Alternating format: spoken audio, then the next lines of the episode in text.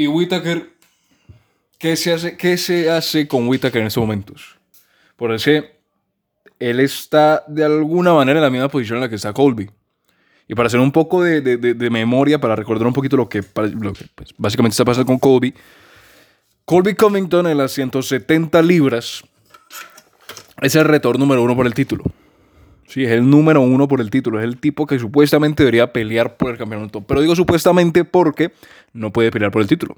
¿Por qué? Porque las últimas tres peleas que tuvo, dos fueron contra el campeón. Primero peleó contra Usman, que es el campeón de la división. Después peleó contra Usman, que es el campeón de la división. Y luego peleó contra Masvidal. Y de las tres últimas peleas, las dos que perdió fue contra el campeón. O sea que el tipo es el retor número uno. Hoy en día es el retor número uno que ya peleó contra el campeón, no una, sino dos veces. Y las dos veces la perdió.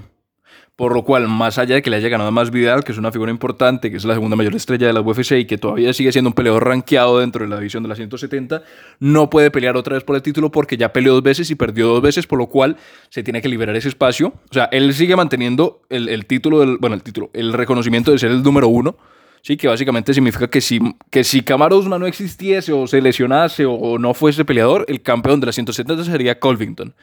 Porque eso se ha demostrado que Colvington ha peleado contra casi todos los tipos rankeados de la división y les ha ganado. A excepción de, pronto dos o tres, como de pronto haría Vicente Luque, haría Burns, y de pronto Chimaev.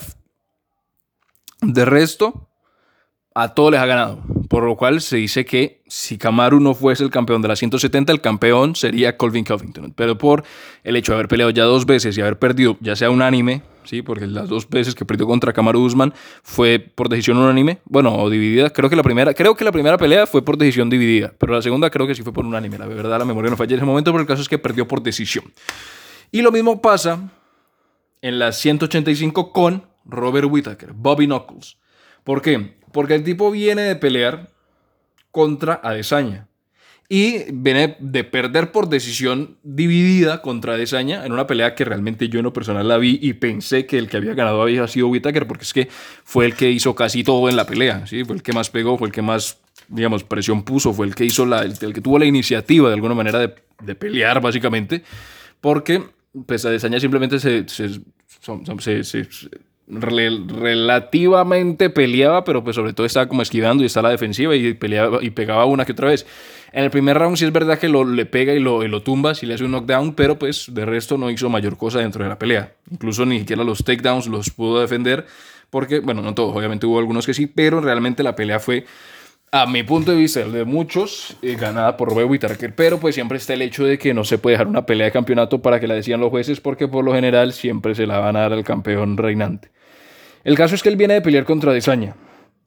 Antes de pelear contra Desaña, si la memoria no me falla, él había peleado contra Kevin Gastelum.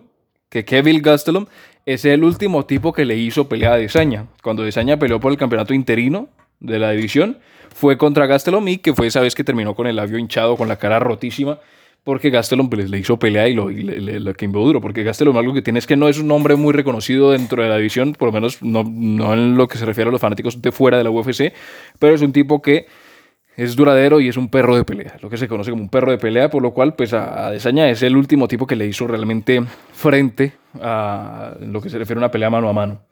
Entonces, Whittaker pelea contra Gastelum, le gana y creo que antes de esa pelea había peleado contra Darren Till. Si no estoy mal, le pelea contra Darren Till, pelea contra Kelvin Gastelum y pelea contra Desaña.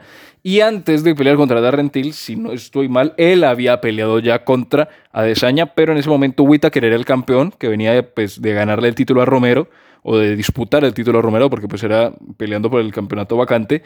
Él le gana la pelea a Romero por decisión eh, y gana el título. Y la primera defensa del título fue contra Adesanya. En ese momento, pues, Adesanya lo noqueó en el segundo round. Sí fue una pelea totalmente dominada por Adesanya. Y pues de ahí Robert Whittaker, digamos, se tomó un tiempo, después peleó contra Till, después peleó contra Gastelum. Creo que tal vez pudo haber alguna pelea entre medio.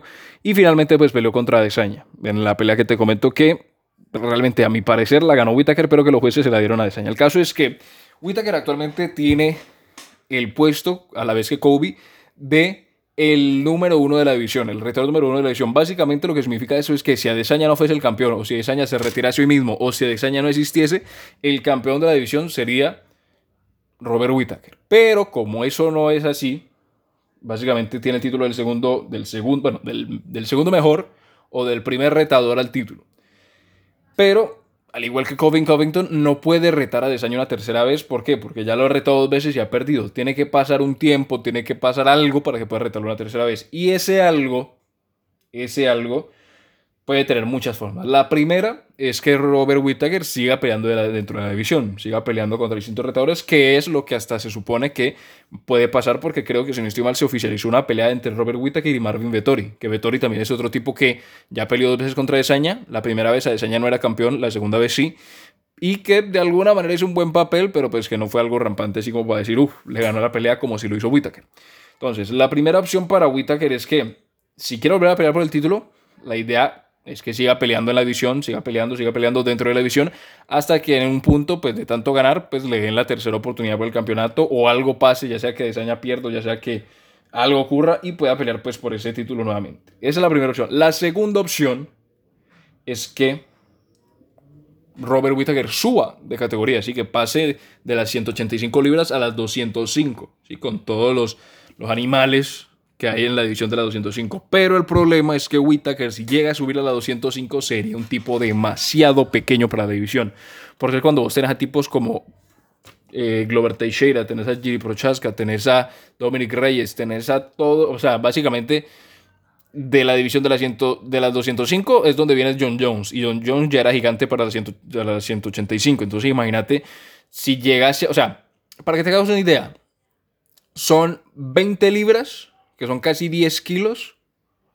Y la diferencia es brutal, porque pues no es que los tipos pesen 10 kilos más, es que pese, pueden pesar 20 kilos más, porque es que los que pelean en las 205 libras, el corte de peso que hacen es espectacular. Y cuando rebotan el día de la pelea, pueden estar perfectamente pesando 220, 230 libras, que es casi, casi un peso de, de peso pesado, ¿sí?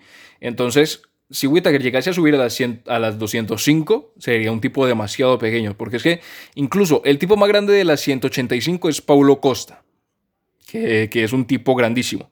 Y si llegase a pelear en las 205, quedaría pequeño a comparación de los animales que hay en las, en las 205. Porque es que los, los, tipos de la 205 son casi pesos pesados, pero que sí pueden cortar peso. Pero, pero, pero es que quedarían demasiado. Cualquier persona que suba a las 205 de parte de las 185 se vería pequeño. Ya lo vimos con Adesanya. Adesanya subió a las 205, ni siquiera dio el peso, creo que 290 ya. Bueno, mentira, creo que sí dio, 204, creo, creo, hablando aquí de memoria, creo que dio 204. El caso es que no, no dio por encima del peso, o dio muy poco, muy poco peso por encima. Y en la pelea contra, contra en ese momento fue contra Jan Blahovic. Blahovic lo dominó completamente gracias al peso porque lo dominó en el piso porque Adesanya no se podía parar.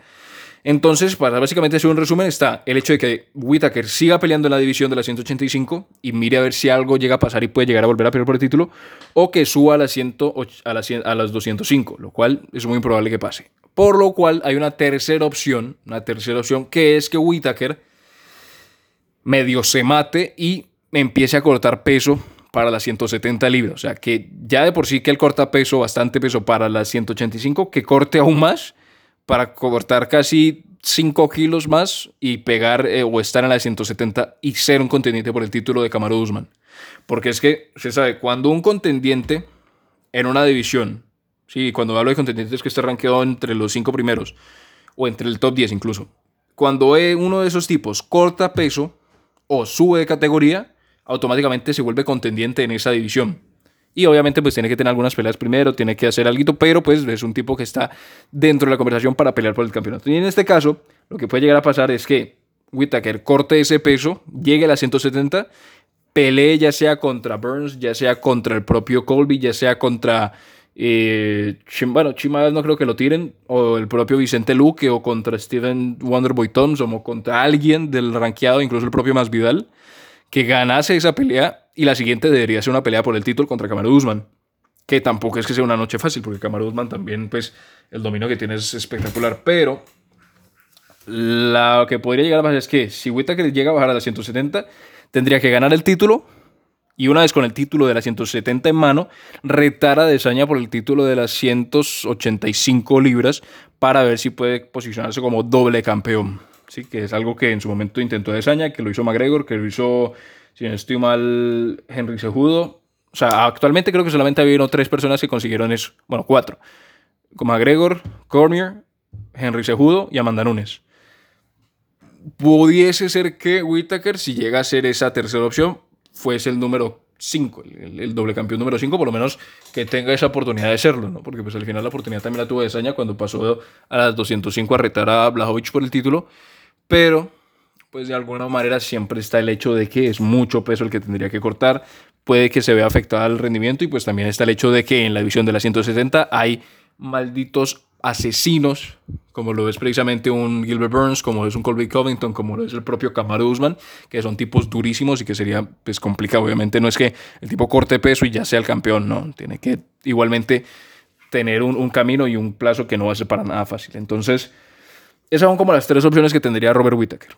Ya sea quedarse en la 185 y pelear hasta que algo pase y pueda pelear por el título otra vez, que suba a las 205, pero que sea un tipo demasiado pequeño para las 205 libras y que lo bambuleen, o que sea aquí el dios de la guerra y gane en las 205 y quede campeón, o que baje a las 170, trate de pelear por el título, gane el campeonato y rete a Desaña o al campeón por eh, el título también de las 185, volviéndose o teniendo la posibilidad de volverse un doble campeón. Esas serían básicamente las tres posibilidades que puede llegar a tener Whittaker en este momento. Pero como se prevé, porque ya creo que anunciaron la pelea de Robert Whittaker contra Marvin Vettori para UFC 275, si la memoria no me falla, parece ser que la opción va a ser la primera, de quedarse en la 185, pelear, pelear, pelear, pelear, pelear, hasta que ya de tanto pelear y de tanto ganar, le den nuevamente la oportunidad por el campeonato, a no ser de que Adesanya pierda la próxima pelea contra Derek Bronson, perdón, contra Derek Bronson, no, contra Jaron Cannonier, eh, por el campeonato.